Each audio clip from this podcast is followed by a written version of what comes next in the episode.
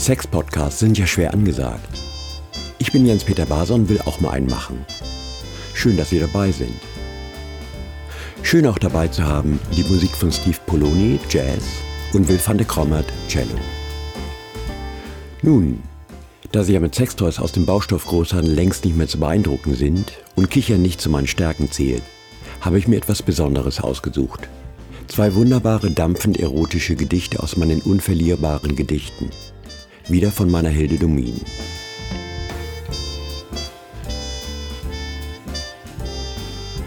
Das zweite, Dein Mund auf meinem, ist nur 17 Worte lang. Aber mehr hat Hilde Domin auch nicht gebraucht. Und was macht ein Mann, der eine Sprecherin zum Lesen eines erotischen Textes braucht, da die Autorin des Textes ja weiblich ist? Er fragt seine Mutter. Liegt doch nahe, nicht wahr? Wen hätten Sie denn gefragt? Sie ist 87 und in diesem Alter kann man wirklich sicher sein, dass sie auch weiß, wovon sie erzählt. Sie spricht das erste Mal ein erotisches Gedicht in ein Mikrofon und musste sich erst mal sammeln. Meine Tochter sagte mal mit 16 Jahren, wann, wenn nicht jetzt? Das gilt auch für das andere Ende des Lebens. Wann, wenn nicht jetzt? Das gilt für so vieles.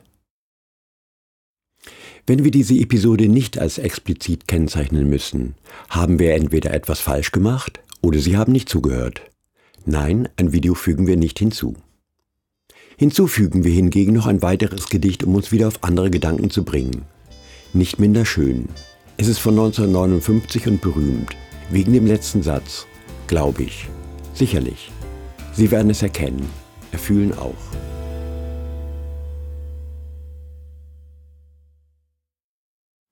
Mein Geschlecht zittert wie ein Vögelchen unter dem Griff deines Blicks. Deine Hände, eine zärtliche Brise auf meinem Leib, alle meine Wachen fliehen. Du öffnest die letzte Tür. Ich bin so erschrocken vor Glück, dass aller Schlaf dünn wird wie ein zerschlissenes Tuch.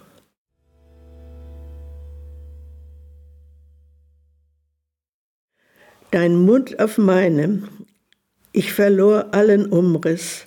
Tausend kleine Blüten öffneten ihre Kelche auf meinem Körper.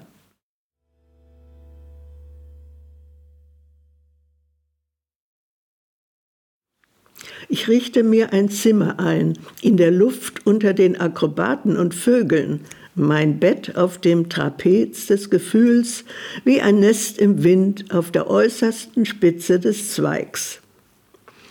Ich kaufe mir eine Decke aus der zartesten Wolle der sanft gescheitelten Schafe, die im Mondlicht wie schimmernde Wolken über die feste Erde ziehen. Ich schließe die Augen und hülle mich ein in das Vlies der verlässlichen Tiere.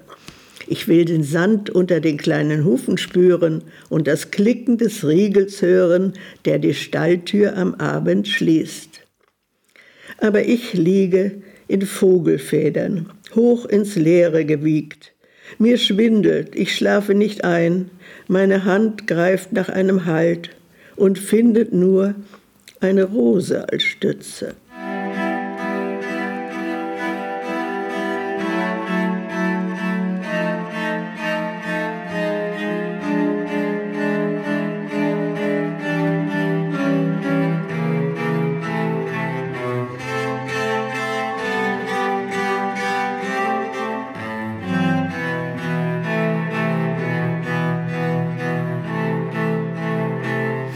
Muss mich noch einen Augenblick beruhigen.